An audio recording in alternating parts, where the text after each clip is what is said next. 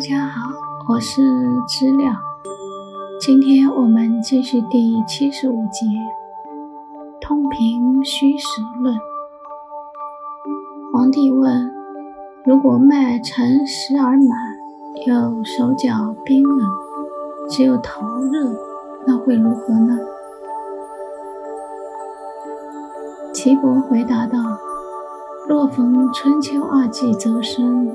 逢冬夏季则死，此当时令也。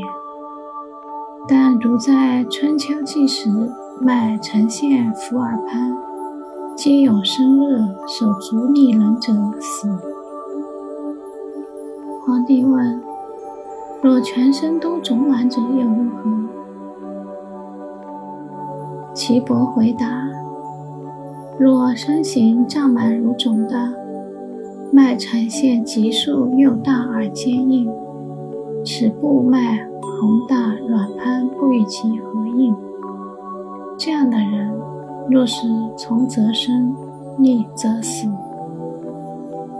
皇帝问：什么是从则生，逆则死？岐伯回答：从者就是手足温暖。血液能达四肢末梢也。逆者就是手足寒冷到极点也。皇帝问：在襁褓中的幼儿，如果发生高热病，但脉却弦细而小，表示什么呢？岐伯回答。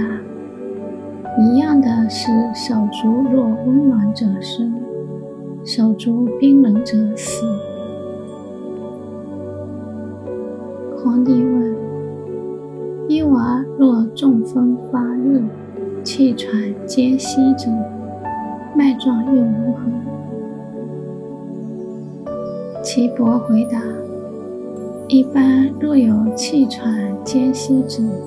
脉都会呈现实且大状，此时若有缓脉出现，表示胃气犹存，如此则生；但若出现如弓弦一样的静极之脉，已无胃气，如此必死。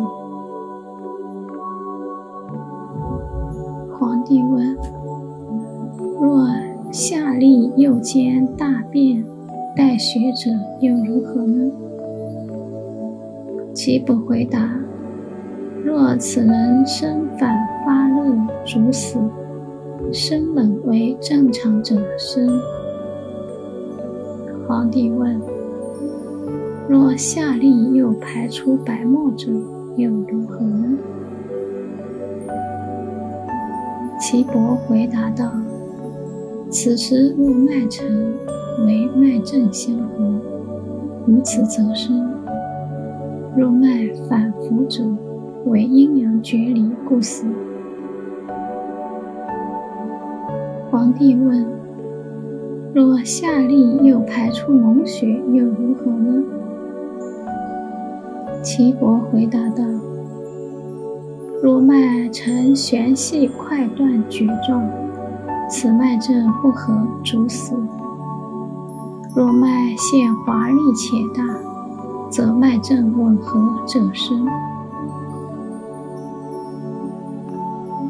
皇帝问：若下利正，身不发热，脉亦不悬绝者，如何？岐伯回答：凡下利正，脉现华丽且大者，此脉正相合，故必生。若成脉中空虚，流动不畅者，此精液已结必死。此即但计算其真脏之脉线，则可判定其死期。皇帝问：得癫痫等脑病，其又如何呢？岐伯回答。若脉线华丽而行大者，日久自己会好；若脉出现形小、坚强硬且急速者，此必死也。好，感谢收听，我们很快再见。